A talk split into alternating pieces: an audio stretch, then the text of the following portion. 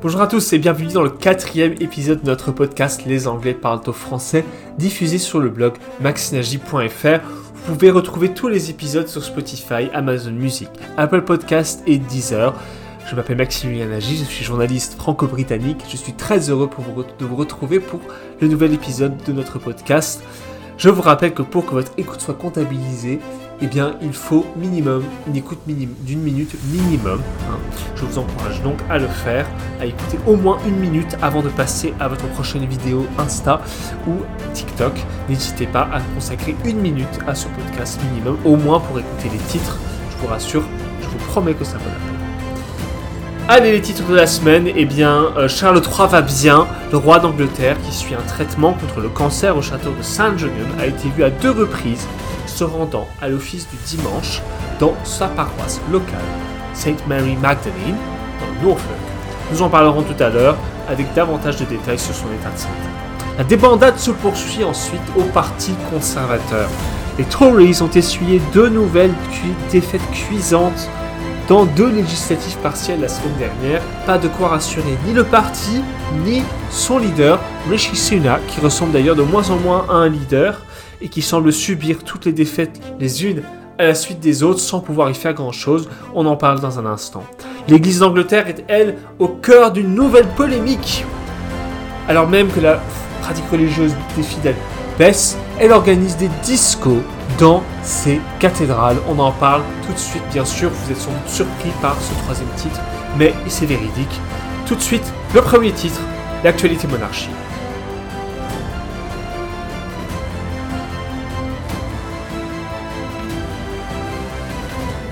Fidèle à nos habitudes donc, avec de des nouvelles de Charles III, le roi d'Angleterre, à qui on a détecté un cancer au début du mois et qui est désormais en opération, euh, qui suit une chimiothérapie dans son château de Saint Mary, dans son château de Sandringham, pardon, a été vu deux dimanches d'affilée sur le petit chemin en terre menant à l'église Saint Mary Magdalene, une très belle paroisse à l'architecture normande, probablement du XIIe ou du XIIIe siècle. La paroisse donc à laquelle sa mère, Élisabeth II, se rendait très fidèlement dès qu'elle était à Sandringham.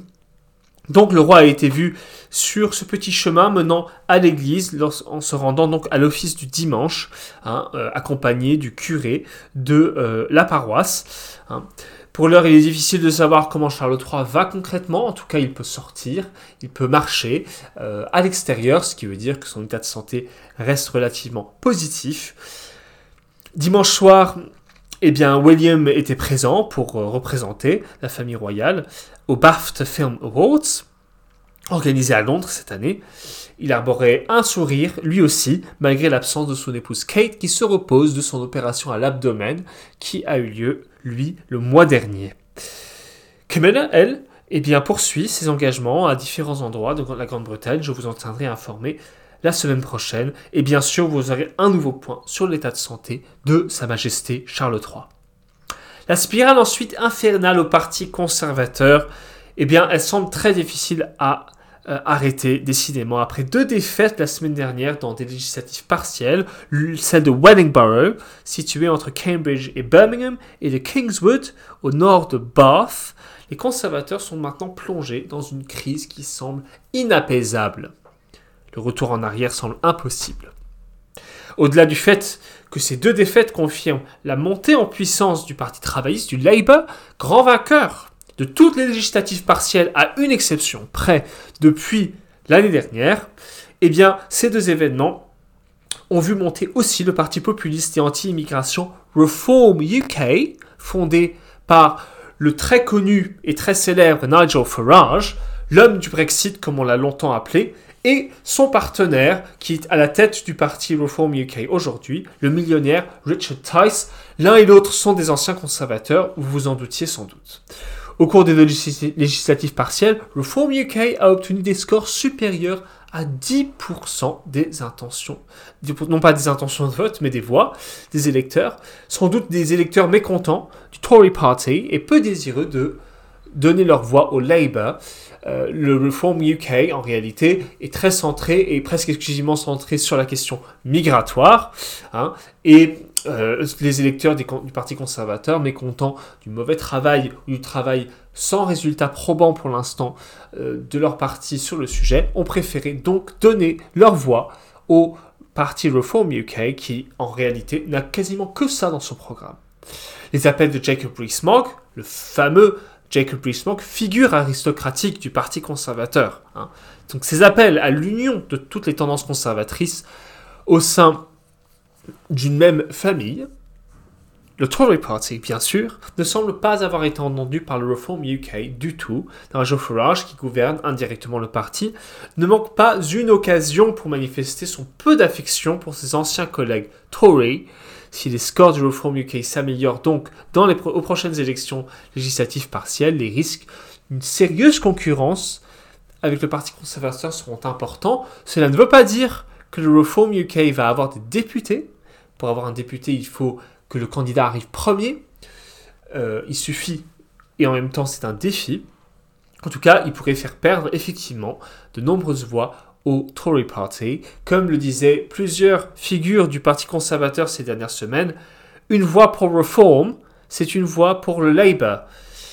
Eh bien, c'est pas certain que cet argument suffise à dissuader les électeurs mécontents du, des résultats du Parti conservateur, des Tories, après 14 ans au pouvoir. En fait, on se croirait en 2012, lorsque la droite présidentielle, à l'époque, celle de Sarkozy, appelait eh bien, tous les électeurs du Rassemblement national à choisir le vote utile, c'est-à-dire à ne pas voter pour Marine Le Pen. On a vu que ça n'a pas donné de très bons résultats.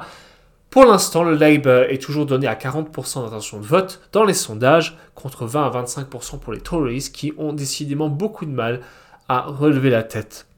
Keir Starmer, le leader du Parti travailliste, peut lui aussi se réjouir non seulement des résultats de ces élections, mais aussi des résultats moroses de la croissance économique britannique qui a stagné autour de moins 0,3% au dernier trimestre et qui lui offre un angle d'attaque supplémentaire contre le Parti conservateur qui de toute façon semble incapable de défendre un bilan satisfaisant bien que euh, bien que le plein emploi soit toujours actuellement soit toujours assuré, en tout cas dans la situation actuelle, et aussi que l'inflation eh euh, ne soit plus qu'à 4% contre 11% à l'arrivée de Rishi Sunak au, poste de Premier ministre en euh, juillet 2022.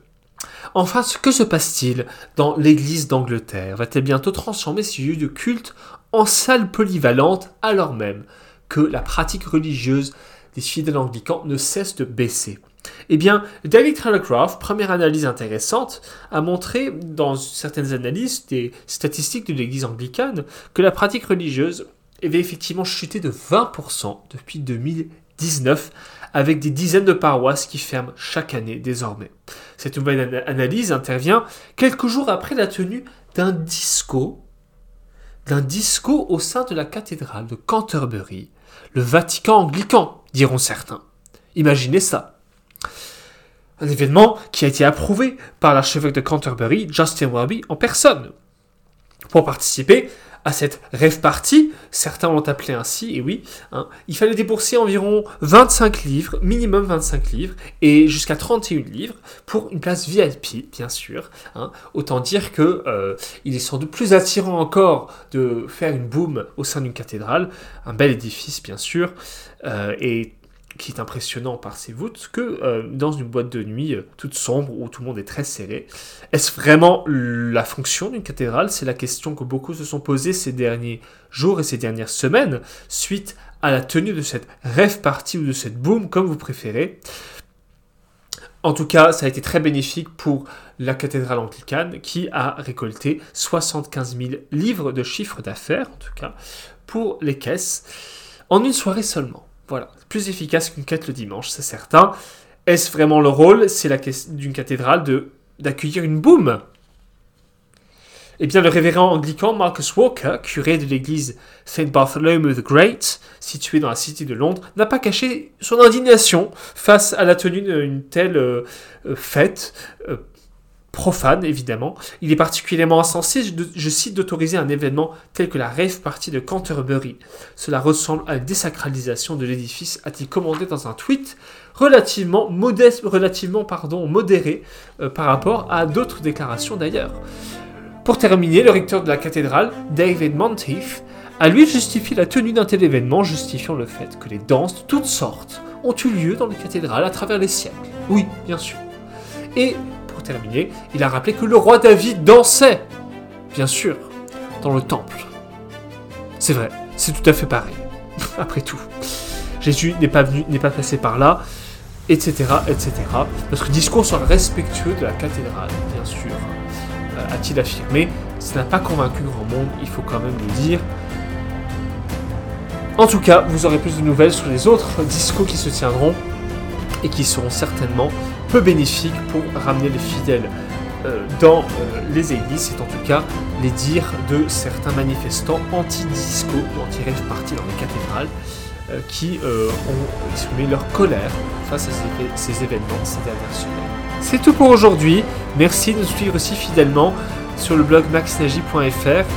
Rendez-vous la semaine prochaine pour notre prochain podcast des Anglais parlent au français. Et pour rappel, n'hésitez pas à l'écouter une minute au moins pour pour que le logiciel, logiciel enregistre au moins une vue. Très bonne semaine à tous.